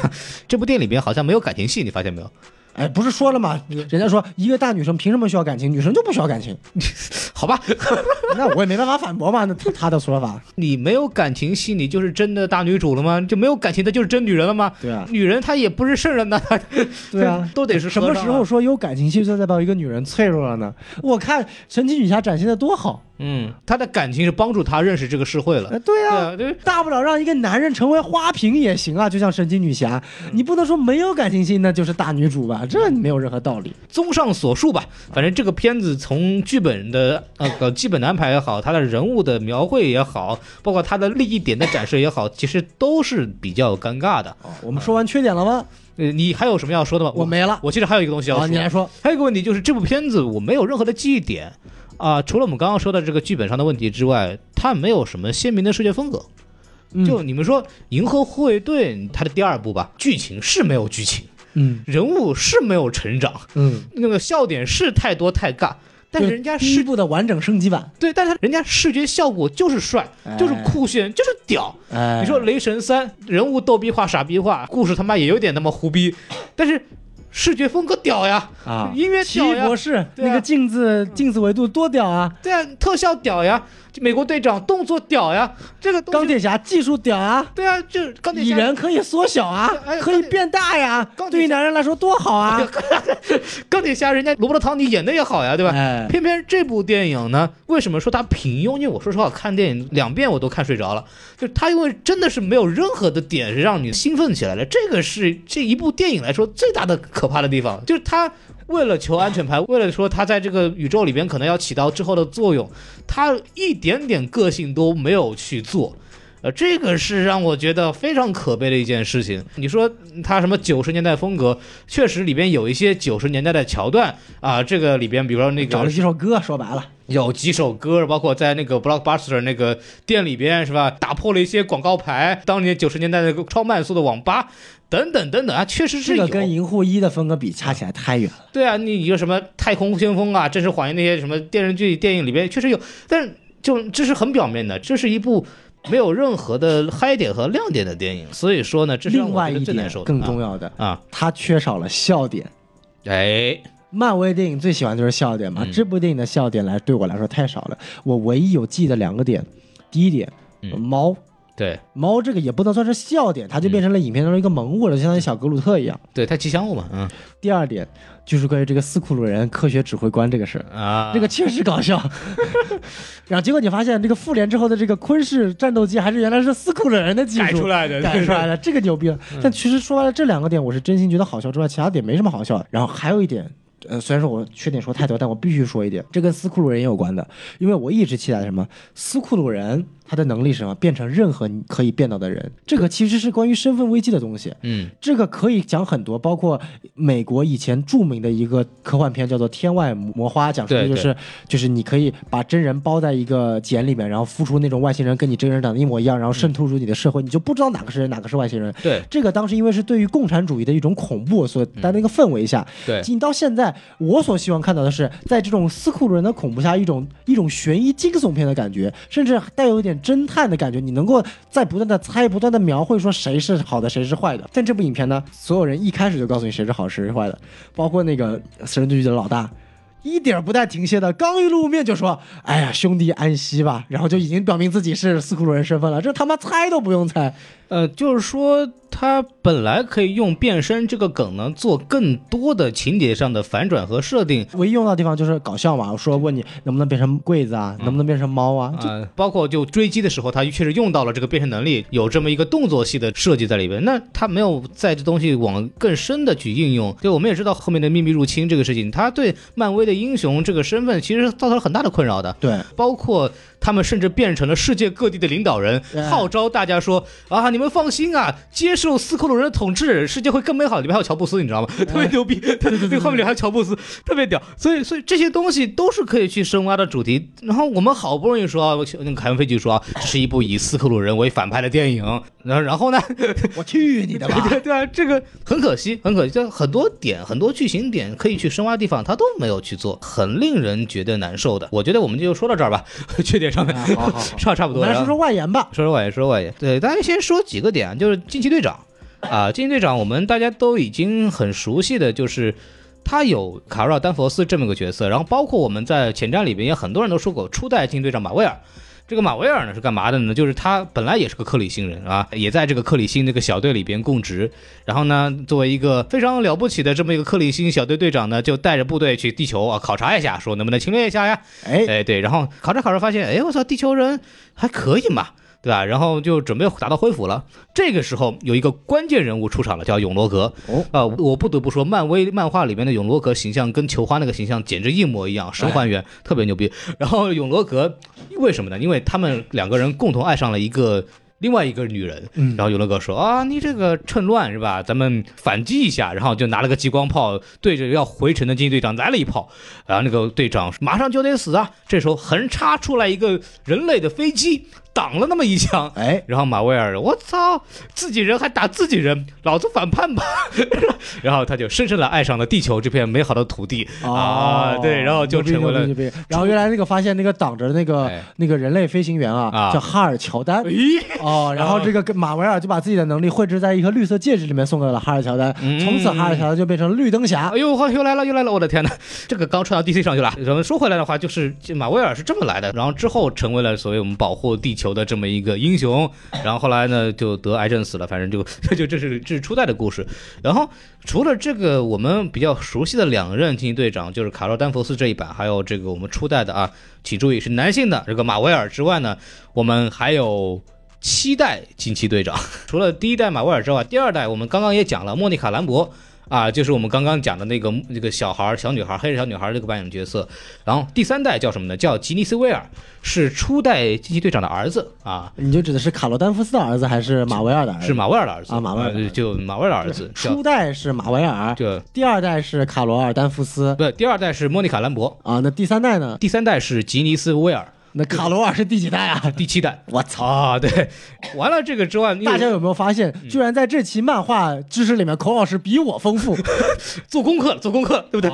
对，你看那个初代叫马维尔，就他不是名字叫马威尔连，他是马点维尔，所以说第三代是他儿子叫吉尼斯维尔啊，对啊，不叫牛维尔。对，第四代呢叫菲拉维尔。啊，为什么来了这个菲拉维尔呢？就大家也知道，这个首先马威尔这个人呢，他只有一个儿子，没有别的儿女了。但是为什么会出现菲拉维尔这么一个女性的金队长呢？是因为这个吉尼斯威尔他有一个很特殊能力，她可以扰乱宇宙啊。然后他有一次发波的时候，莫名其妙就改变现实了，就诞生了一个女性版本。对，然后这个女性版本呢，还把这个吉尼斯威尔给干掉了，因为那个时候他那个男性版本那个吉尼斯威尔已经发狂了。哦，对，然后然后菲拉维尔呢就成为第四代。那么后面还有啊，后面还有一个我那个叫第五代。第五代呢也叫马维尔，但是为什么叫马维尔？而且他还是同一个人。嗯，这个时候呢，就是进入到我们秘密入侵这个环节了。哎，对我们后来发现，他原来是斯克鲁假扮的。哪个是斯克鲁？第一代是斯克鲁假扮的，就是第五代的这个啊，像第一代的这个军队啊，是斯克鲁人假假扮的。哦，他说服大家说，我就是第一代，我复活了啊，我没死，反正对他后来连自己都信了。哇，这个厉害！洗脑洗到一定程度，连自己都信了。直到秘密入侵这条线的时候，他跟第六代叫诺尔的这个这个惊奇队长有个交流，说：“哎呀，这个斯克鲁人很危险啊，你们要注意啊，因为我你看我就是啊，我的妈呀！我觉得克里和斯克鲁人这个恩恩怨情仇太可怕了。对，然后他那个因为死掉以后就变回那个斯克鲁人这个尸体了嘛，然后就有了第六代，这个我刚刚讲的这个他跟他吐露秘密的这个诺尔。”这个第六代惊奇队长，这个人呢是一个，也是个克里人哦，是另外一个克里人。然后呢，这个人呢是在这个漫画里的时代是黑暗王朝时代。钢铁侠，因为他当时是在内战之后成为了神盾局局长，因为在秘密入侵的时候，他的那个小弟就是那个贾维斯，贾维斯在那个漫画里他是个真人啊，那个那个管家很早以前就被斯克鲁人给替换掉了。那么贾维斯就。这个开启了这么一个系统，把斯塔克工业的所有的这个复联这个装备的这些武器啊，全部给瘫痪了导致地球没有防线。哎因为此呢，就政府就说：“我操，你这个傻逼，我就不用你了啊，啊！”我用了绿魔对诺曼奥斯本，这个诺曼奥斯本上台以后，就成立了天锤局，所谓成了一个新的神盾局这样的机构，哦那么当上了这么一个局长呃，所以局长。那个时代在漫画时期叫黑暗王朝啊，当然他后面有他自己的这个黑暗的目的啊，这个不用讲了。嗯然后才有了，最后才有了我们的第七代的所谓就卡罗尔这个惊奇队长。哦一开始呢也不叫惊奇队长，人家叫惊奇女士，哎叫 Miss Marvel。完了以后是在二零一二年的时候才正式的接棒，成为了现在的惊奇队长。哦，所以为什么他第七代？是因为他确实是得到这个称号最晚的这一个。明白。然后卡罗尔丹佛斯在第一代的时候跟马威尔有什么关系呢？他是暗恋马威尔的。然后啊对，在漫画里边呢，就有一个叫这个脑波放大器啊，这个东西啊爆炸之后呢，受到辐射的卡罗尔丹佛斯就是有了超能力。他为什么会有呢？因为脑波放大器有这么一个功能，就是能把你想象的东西变成现实，之后变成了现实宝石了，很奇怪，反正对。那时候丹佛斯就心里想啊，我特别喜欢这个马威尔啊，我要我要跟他肩并肩，是吧？那孔老师一旦被这个脑洞放大器一注射，全身不是变成毛人了吗啊，？对对对，要快快快！你不要暴露我内心的秘密。啊，好对对，然后他就是因为特别崇拜啥，我要跟他在一起，我跟他一起肩并肩一起战斗，嗯然后说我要有他才这样的超能力，然后他就有超能力了。啊其实就这么一回事，所以期待队长就这么一个捋下来，就这么一个事儿啊，给大家稍微给介绍一下。啊，孔老师做功课做的很多，给大家鼓掌鼓。掌鼓掌不是！然后呢，再给大家说一个很好玩的点，就是我们刚刚就提到这个双星状态。哎，什么叫双星状态呢？这个东西再又回到漫画双。星轮胎没有，你怎么不说那个运动鞋呢？啊，脚踏双星运动鞋走金光大道，牛牛牛牛牛牛，厉害厉害！厉害走复联大道。在漫画里边，这个双星大道怎么来的呢？就是我们这个在电影里看到，就是所谓暴走嘛，对吧？也很像超级赛亚人那个状态。那么在漫画里边呢，它是这个前因后果是在当年在复联的时期，参加复联的时候，呃，有一个人叫小淘气。啊，哎，这不就是《X 战警》里面那个可以狂吸收别人能量的那个？哎，，对，那个时候是复联和这个变种人兄弟会打了一架，啊，那时候呢，小淘气还在这个万磁王底下当这个小喽啰的时候，被小淘气吸干能力了。谁呀？那个卡罗尔丹佛斯嘛啊然后小淘气呢，然后就在未来的几个月的漫画里边成为了一个超级牛逼的人物。啊，对，与此同时呢，卡罗尔丹佛斯就成为了一个后勤人员啊。然后之后有一次呢，有一个种族叫布鲁德虫族的种族哦，绑架了这个卡罗尔丹佛斯，我也不知道那个时候绑架有什么用，反正他也没能力了，对吧？哎然后就进行对他进行了惨无人道的折磨。这个画面过于黄色暴力，我就不展开了，我就不展开了。哦对，然后这个时候呢，就受到了极大的折磨之后呢，激发了人体最大的能力，他提了裤子，然后就激发了克里人残存的基因，哎，再次变成了这个超级英雄。哦然后这个时候就激发了所谓的叫双星状态，啊然后把这个像跟那个电影里很像啊，把这个布鲁德虫族整个的这个舰队给打了个七零八落，惊奇女士我就回归了。对啊，所以要想开双星，首先得把你自己打成七寸全断。啊，对，所以说开双星的这个惊奇队长有多牛逼呢？就是如果灭霸不戴手套的话，基本上是没有什么机会的啊，这是第一点。哦然后第二点，我们都知道嗯凤凰之力啊，这在漫威宇宙里边是一个 bug 级的存在。是那么他几乎可以跟凤凰打个平手。这两个东西呢，应该也给大家说一下，就是我记得在漫画里面出现过这个情况，啊，古早时期的凤凰被奥丁草虐，嗯，啊奥，丁被灭霸草虐，嗯，灭霸被凤凰草虐。对，自此，大家再也没有人知道这三个人到底很厉害。对，就漫画里边就是谁虐谁，不就是编剧一句话的事儿吗？哎 对啊对，这个也没什么好较真儿的。就是说干灭霸和干凤凰这个事儿，大家也就知道惊奇队长在漫画里的设定确实他妈的有点恐怖的。当然，在电影里边，我觉得因为因为他的能力是来自于这个宇宙魔方的。对啊，那我相信，如果掌握了手套的灭霸，应该是还是打不过的啊，还是打不过的。哎对对，所以说呢，给大家说一下他这个能力到底有多强。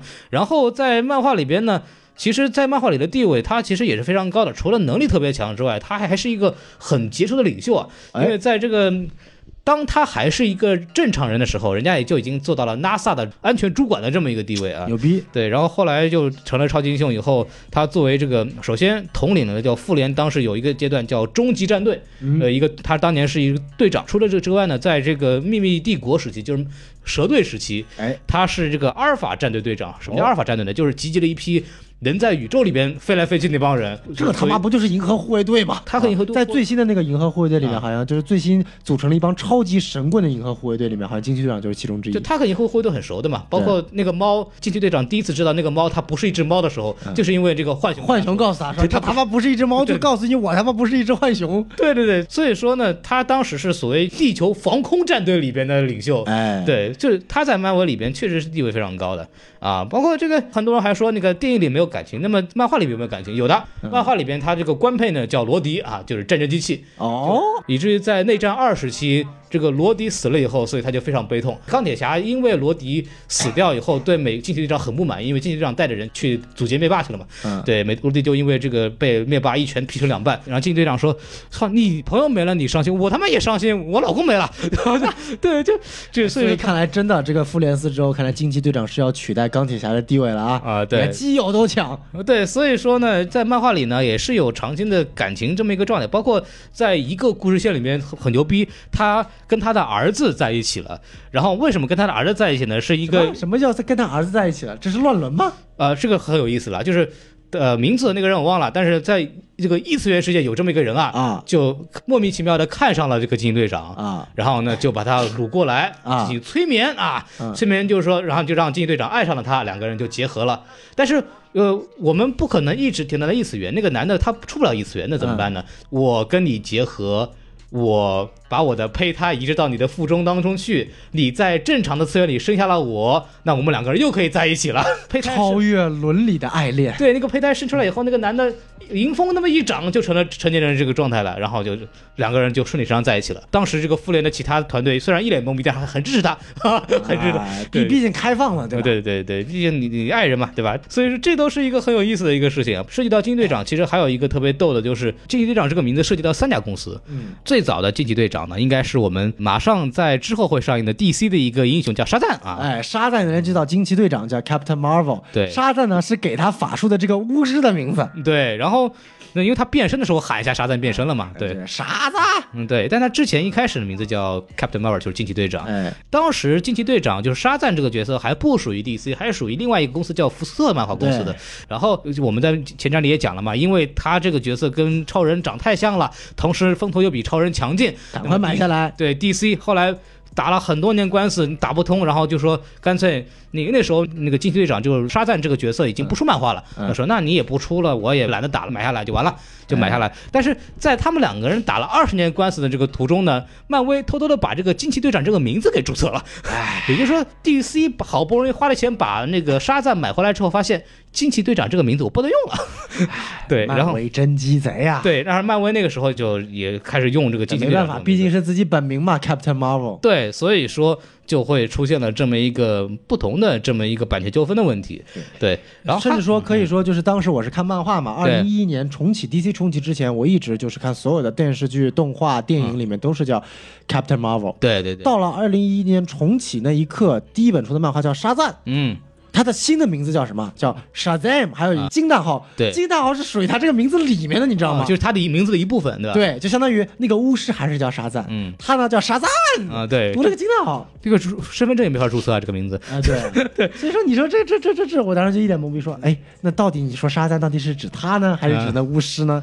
搞不清楚了。对，反正我们可以知道的是，确实呢，我们在之后一个月之后呢，可能要上一个新的惊奇队长啊，哎，就是这个雷霆沙赞，呃叫男的啊，是个男的，是 DC 的。你知道最搞笑的一件事情啊吗？雷霆沙赞的漫画的画师和作者。嗯意外的在刚刚上映的漫威的惊奇队长的结尾的感谢名单中发现了自己的名字，然后他截图了发了一个推说：“我他妈怎么会在这个电影当中的明星名单里面？你们是不是把两个惊奇队长搞混了？”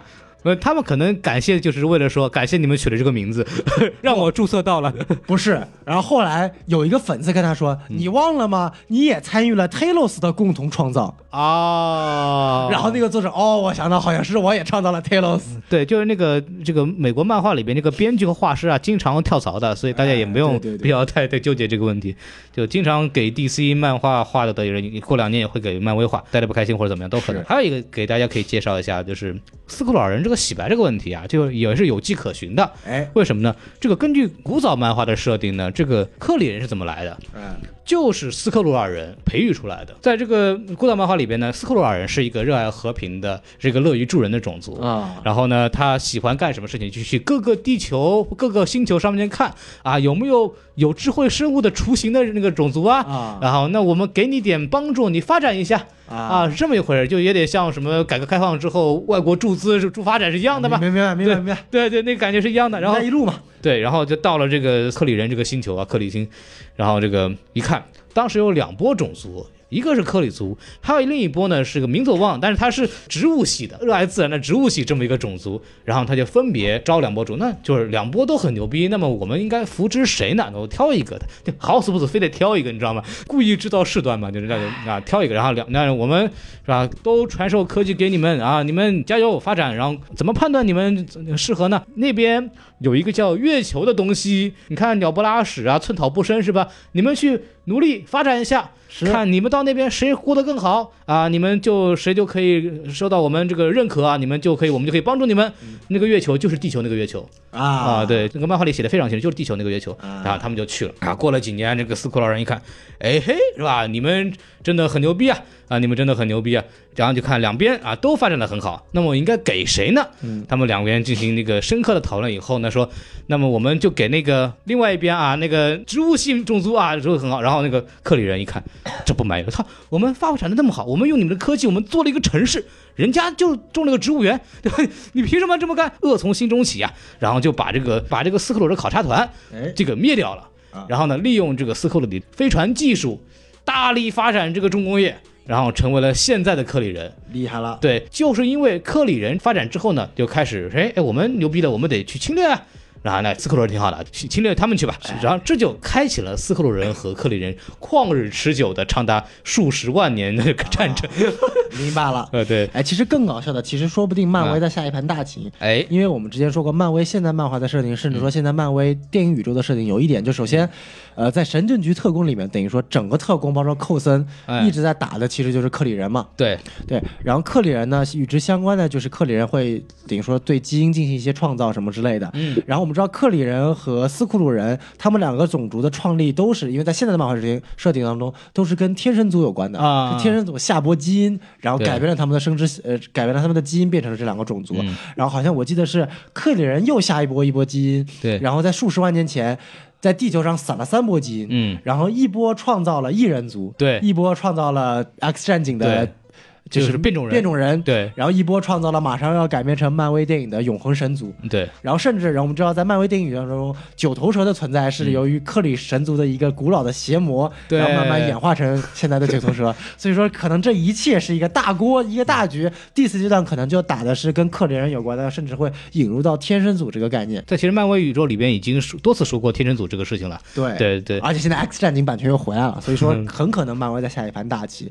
但是能不能把这盘大棋下好，就按照你惊奇队长这拍法，你估计是下不好了。所以说呢，惊奇队长其实背后带了一个很宏大的这么一个宇宙世界在里头的。其实还有一个点我特别想提的，就是这个天马计划。啊，天马计划，对对对，我们我们之前一直没有聊，电影里边很重要的女的马威尔，就是说我弄了一这么一个科技啊，哎我就呃为了找到我的实验室，造了个飞机上去。天马计划是干嘛的呢？天马计划。钢铁侠第二部啊，的那个补充镜头，就那个镜头是删掉的，没有在这片里面出现过，就提到过这个这个名字。包括在复联一里边，我们也知道他是做这种超空间研究的，后来就是研究所谓的这个宇宙魔方的功用。你在复联一一开始啊不就是这个天马计划的呃这个地方被洛基给毁了嘛？那时候他研究的也是宇宙魔方，然后在惊奇队长里面他研究的还是宇宙魔方。九几年的这么一个电影结束以后，拿到魔方之后，嗯，神盾局一直到了零八年左右，可以说一二年左右才开始研究。对，中间这么长时间干什么了？我也不知道啊，我也不知道。这个事儿也非常的 bug。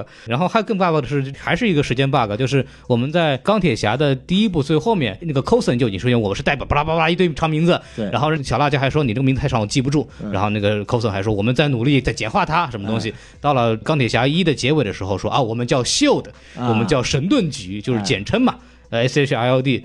然后可以看到，在这部电影里边，尼克弗瑞和这个寇森已经在很多次的在说“秀”的这个单词了，已经在说神盾局了，这个是真的没有办法洗了，这个这个这是一个神 bug，应该是可以洗啊啊。说不定呃之后所出现的这个这个寇森全都是斯库鲁人假扮的呢？哦，你知道吗？就是之前我以前在这个影片当中跟孔老师提过一个疑似 bug，、呃，疑似剧透，但孔老师就发现是假的，因为在这个惊奇队长他这个原著设定集里面有一张画，体现的是是斯库鲁人变的尼克弗瑞。有这么一个原画的一个设定，哦但是猜他应该是没有在电影里面体现出来，嗯所以我当时看到这幅画的时候，我在想，你他妈不会是我们在这个影片当中，在整个漫威 MCU 见过的这个尼克弗瑞，他妈都是斯库鲁人假扮的，就是最后化成灰的这个尼克弗瑞是斯库鲁人假扮的。这个现在在上映之后有很多人讨论，嗯但里面还有涉及到一个问题，就是在这个美队二的时候，我们可以看到这个尼克弗瑞，首先他是死过一次的，就是类似于濒死过一次，那个时候理论上是能可能会变回斯克鲁人，如果他是斯库鲁人。第二点，他的血是红色的哎，啊，对所以说如果他不吃书的话，他应该不是斯克鲁人，哎斯克鲁人的血不应该也是红的呃，有绿色的，他好像那个啊？对对对对，是绿色绿色的所以说这个东西就啊应该是那个只是我们的脑洞，对不可能真的实现。咱们再说回天马计划对，天马计划这个东西，嗯大家要知道，在美国的历史上出现过。哦，哎，这个就很有意思了。就这个组织呢，叫这个 Potential Energy Group。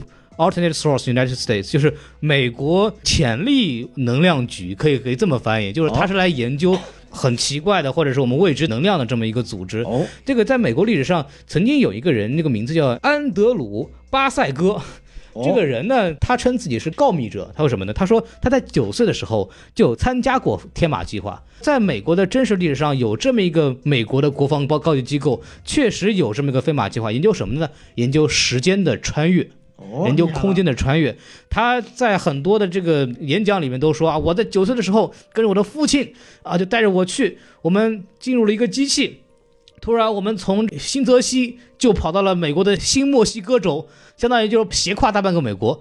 我们在一瞬间就得到了，就是信誓旦旦就说我们确实是这样。然后除了这个，他还说我不但参与这个这个林肯同总统的这个什么哥底斯堡演讲，啊你们知道吧？现场那张照片里面那个小男孩就是我。这个还不算完，他说我还参加过这个火星计划。什么叫火星计划？就是我们美国啊，在火星有一个基地。呃，这个话呢是在八十年代的时候说的，说基地上谁在管理呢？叫巴拉克奥巴马。对，同志们，八十年代的美国在火星上有一个基地，掌管者叫巴拉克奥巴马。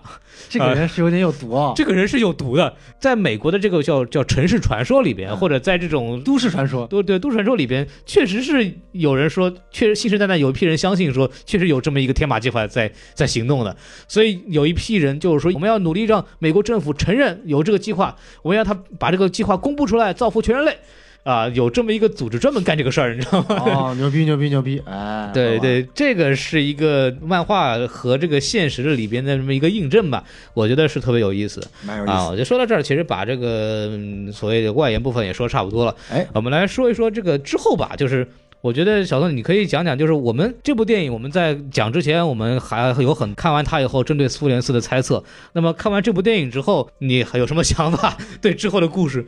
呃，其实这部电影没有给复联四一些更多的提示啊。对我只能说，从剧作角度来说，我前面已经说过了，你不能这么拍，继续这么拍，你迟早要出事儿。嗯从剧情里面，就是故事主线来说的话，我更想知道的一点就在于惊奇队长这消失的二十年干嘛去了？对，这一点我觉得很有意思，就是这二十年可能发生了很多事情，他比如说看清了斯库鲁人的真相，嗯，然后就跟神奇女侠一样，看清了人类的真相，然后再炖炖了那么久，然后最后在超编里面重现江湖，嗯有没有可能类似于这种情况？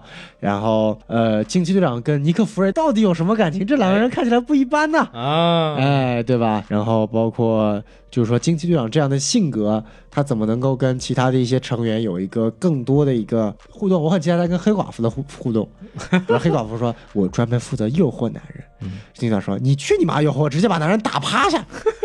我不需要他证明我美。嗯，我我是感觉就是我们之前猜的惊奇队长跟跟量子力学能量这样子的东西有很深的接触，发现剧情里完全没有交代。啊，他就直接 biu 一下从外太空飞回来了。对，就是我们很期待，比方说他是因为跌入什么量子领域，所以他消失这么久。对，或者说他就直接把蚁人给救出来了。对，就可以很成功的把跟之前的剧情连上嘛，就是把复联四给开端。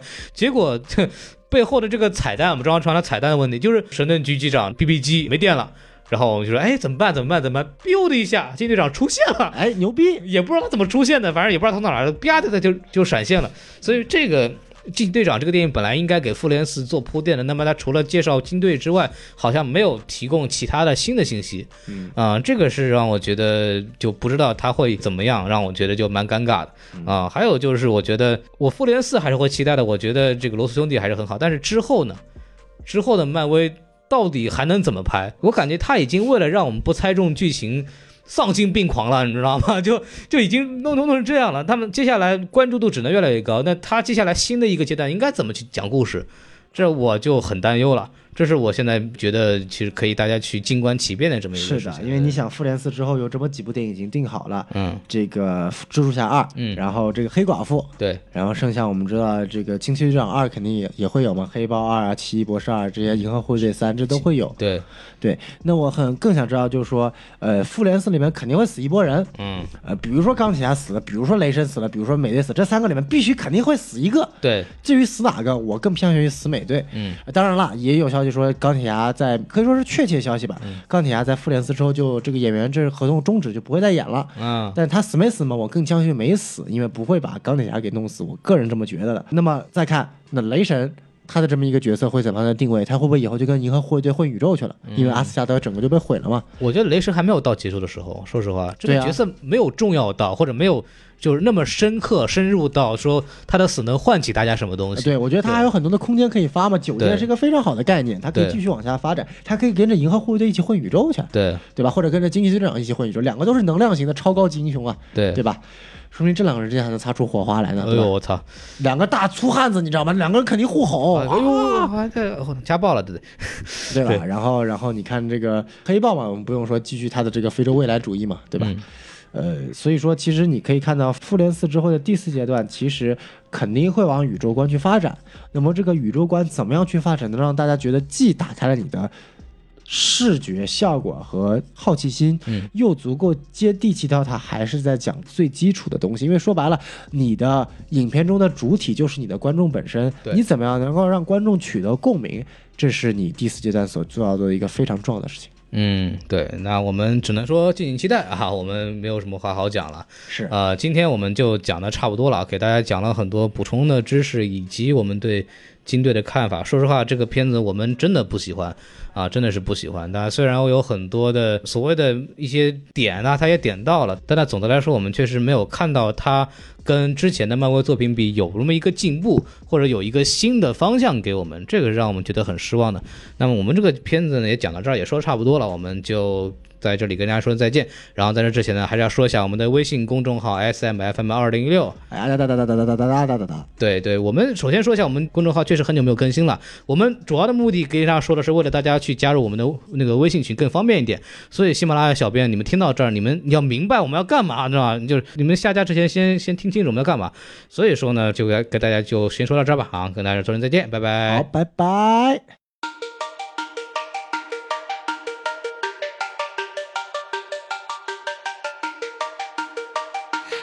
Every day. Hustle every day, every night. Five in the morning 不会睡，不管谁在理会。Yeah right, homie 还是那些都还在。I'll be like Iron Man，坚硬的外壳狐狸听不到他们说什么。是个金子早晚会发光，从不担心被埋没。一切都是过程，所以真的不用太难过。把黑的变成朋友，用实力把他们说服。聚光灯照着我，爸爸妈妈为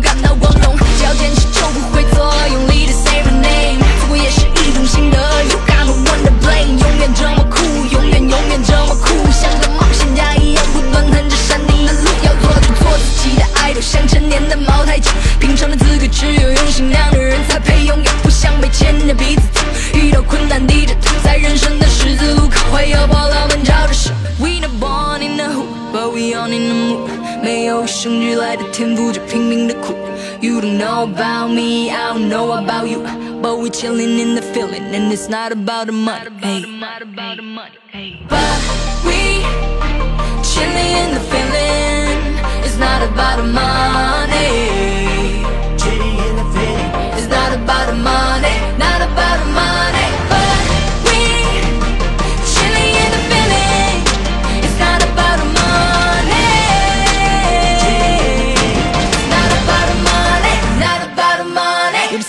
些乱标签，早就经历了风凉话。说过的都在慢慢实现，没想过做个空想家，总是太理想化。创作难道不需要灵感吗？用心的走好每个阶段，不需要他们任何评价。自己带队伍，不做个废物，从开始就没有想过流退，不会妥协，不管是谁编造的套路，别想将我束缚。I'll be running on，我这条路走到黑，不在意他们怎么看我，银河学不会。